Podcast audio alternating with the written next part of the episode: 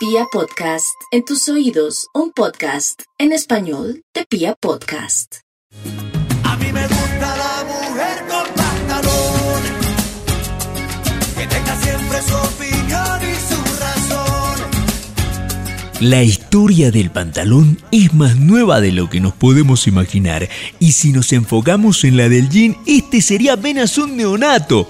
Y aunque el primero puede ser un símbolo de elegancia y capacidad adquisitiva, mientras el segundo de informalidad, pero al fin y al cabo estilo, es mucho lo que pueden representar más allá de la vanidad humana. Es toda una lucha de clases, género y sí, poder. Pero bueno, lo mío es la historia. Usted saque sus propias conclusiones. Aquí la historia del jean, o blue jean, o vaquero, como usted mejor lo conozca.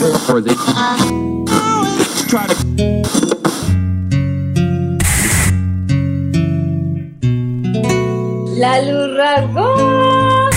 Como un trueno en las tinieblas. Y el mundo entonces de la nada surgió. Un, dos, nace el universo, la tierra soleada, brisa alborada de la creación, explicación dula, sabia que se agita,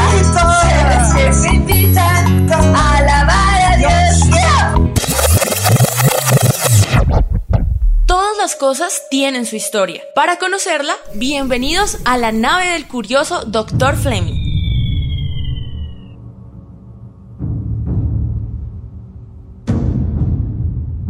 El jean o pantalón vaquero, como ya les comenté, vino a cubrir nuestras extremidades recientemente y el pantalón en general tiene apenas unos 2500 años gracias a ciertos hallazgos arqueológicos. Por eso iniciaremos el recorrido aquí. Estamos a unos 8.773 kilómetros aproximadamente de nuestro lugar de origen, Bogotá.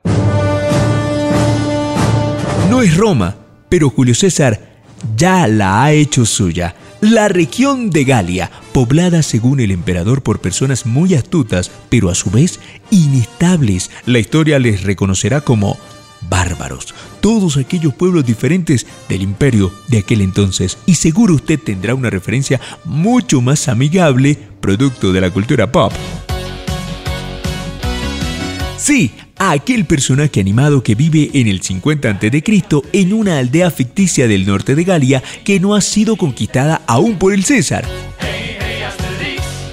Si nos fijamos en su atuendo, este siempre usó pantalones, y no fue por capricho de su dibujante. Era propio de aquellos habitantes de regiones del norte usar esta curiosa prenda, a la que no se le tenía nombre aún, o por lo menos como le conocemos nosotros. Incluso su estilo fue considerado impropio para los romanos. Y estos admiradores de otras formas de la belleza y dueños de su propio código de vestuario condenaron aquella manera de vestir. Si hacemos memoria, nunca veremos un soldado romano con pantalones o prenda parecida en las películas. No me puedo imaginar a Ben Hur en una prenda diferente que no sea su túnica. Los romanos, claramente influenciados en moda y estilo por los griegos. ¿O qué me dicen de esta otra escena? ¡Esto es Esparta! El rey Leónidas con una prenda que le cubriera hasta los tobillos, mm, la verdad no me vende. Como ya les comenté, en algún momento Roma pudo conquistar militarmente a Grecia, pero Grecia lo conquistó en su pensamiento. Desde entonces, a todo Occidente, y como dice otra película, las ideas nunca mueren. O bueno, salvo hasta la Revolución Francesa, algo de lo que ha sido fiel testigo el pantalón. Mm, Pero no hay por qué correr. Los galos se tuvieron que vestir como Roma dictó y así se dio hasta que recuperaron el control y de esta manera se hizo muy común otra vez el culot o calzón, que no era otra cosa que un pantalón ajustado hasta la rodilla. Con el paso del tiempo, y ya para finales de la Edad Media, el hombre que vestía así era de clase alta, con la culotte hasta la rodilla, dejando ver su pantorrilla cubierta por una media, a su vez sujeta por una liga. Además de adinerados, debían demostrar belleza, especialmente en sus piernas, o en francés, jambé. El pantalón para los franceses era prenda de distinción, además de erotismo y virilidad, cosa que no sucedía entre las clases menos favorecidas, quienes además de relegados en la escala social, tampoco se permitían exhibir su belleza, y sus bragas, como nombraban a sus prendas inferiores, eran bastante holgadas. Como solo contaban las clases distinguidas, solo hubo nombre para los culottes, y por eso a los demás se les denominó sans culottes.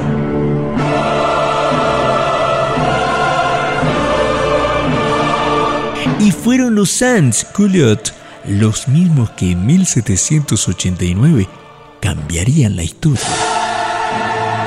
Con la Revolución Francesa, el hombre puso de manifiesto la igualdad, y aunque el grito de victoria derribó las diferencias entre las clases sociales casi de manera atemorizante, y las mujeres jugaron un rol protagónico de igual en dicha lucha, con los días su forma de vestir como el hombre se le siguió considerando un disfraz. Quizá para esa discusión el mundo no estaba preparado. Aún así, ya se sentaba un presidente y el pantalón, como lo fue para la lucha de clases, también lo sería con el tiempo para la lucha de género.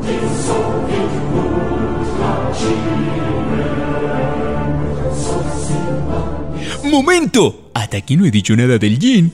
Perdónenme, pero tenía que hacer este resumen y de paso mis disculpas por ser lacónico con un tema tan espinoso. Para más luces, usted puede leer Historia Política del Pantalón de Christine Barr. Son apenas 380 páginas.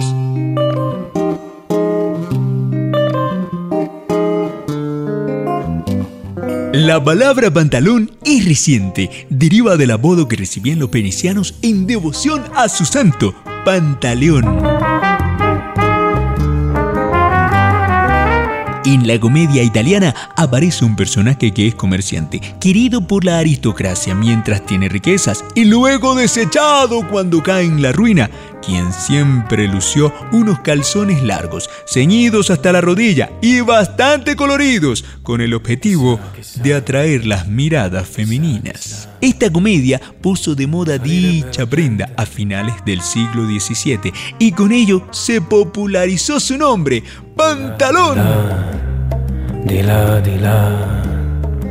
En Génova, o como le llaman los franceses, Genies, se fabricó un tejido muy resistente de algodón, más bien tosco, pero muy resistente, lo que le hizo popular entre marineros y campesinos, los mismos que se encargaron de imponer el uso del pantalón y con el tiempo del jean. Exacto, de la palabra Genies deriva la palabra jeans.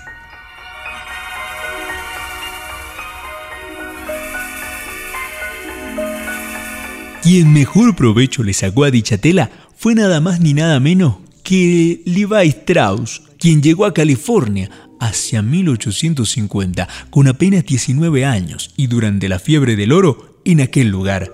Su negocio no era otro que la venta de lona para tiendas de campaña, pero un día, intrigado por el consumo masivo de pantalones por parte de los mineros, descubrió que la razón no era otra que lo delicado de los materiales para el trabajo duro, así que con la lona restante se dedicó a confeccionar pantalones, lo que le trajo numerosos réditos.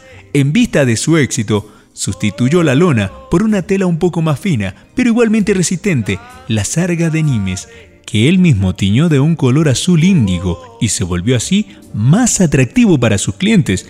Dicen por ahí que por disimular más fácil la mugre.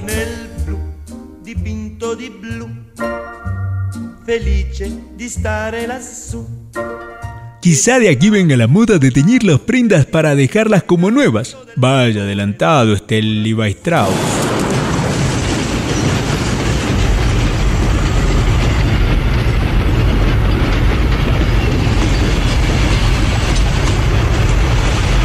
Estos pantalones empezaron a presentar un problema, y es que por su peso y aspereza solían romperse por las costuras de los bolsillos. Por ende, Levi supo aprovechar la idea de un correligionario, Jacob Davis, y así implementó el remache de cobre al final de cada costura y en la base de la bragueta. Esto resultó útil para su objetivo, pero trajo un nuevo inconveniente, y es que dichos pantalones, al ser usados en condiciones de extremas temperaturas, recordemos que eran mineros, ahora calentaban y hasta quemaban las partes más nobles de quienes les portaban, y es que era muy normal que dichos trabajadores no usaran ropa interior. De esta manera, desapareció el remache de la entrepierna, pero se dejó los otros hasta 1935, año en que se hizo muy popular entre los niños el uso de dicha prenda.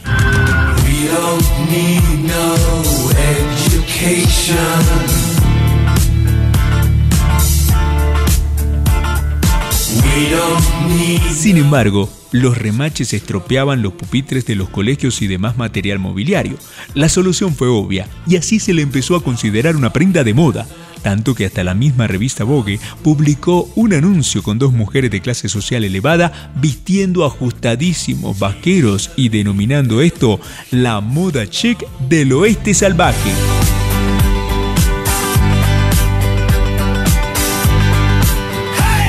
Pero no todo fue celebración y aceptación. Tendrían que pasar unas cuantas décadas para que cualquier personaje sin distinción social pudiera lucir unos jeans. Aquí entre nos, el señor Levi jamás los usó.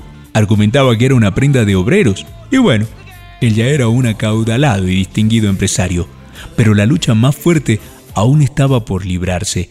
Con tanto remilgo de la sociedad, era el año de 1968 y si bien los estudiantes se levantaron en Francia, se les siguió prohibiendo a las jovencitas el uso del pantalón en ciertos lugares.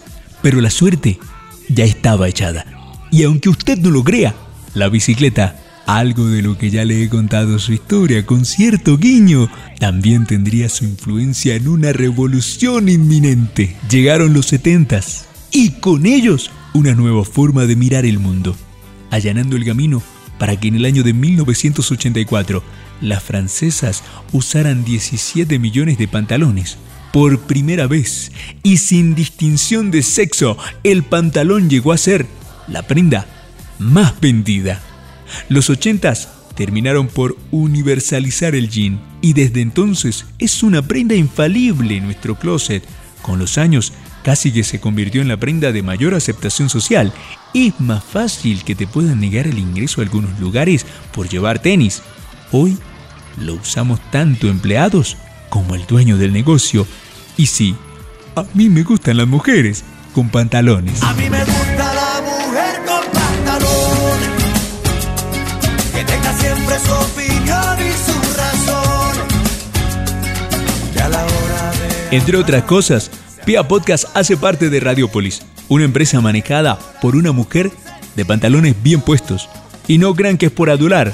A ella casi que debo el nacer. Pero esa es otra historia, ¿saben?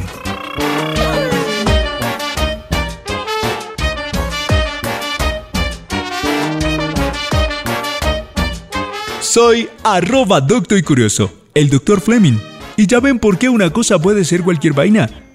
Pero su historia nunca puede ser cualquier cosa. ¡Hasta pronto!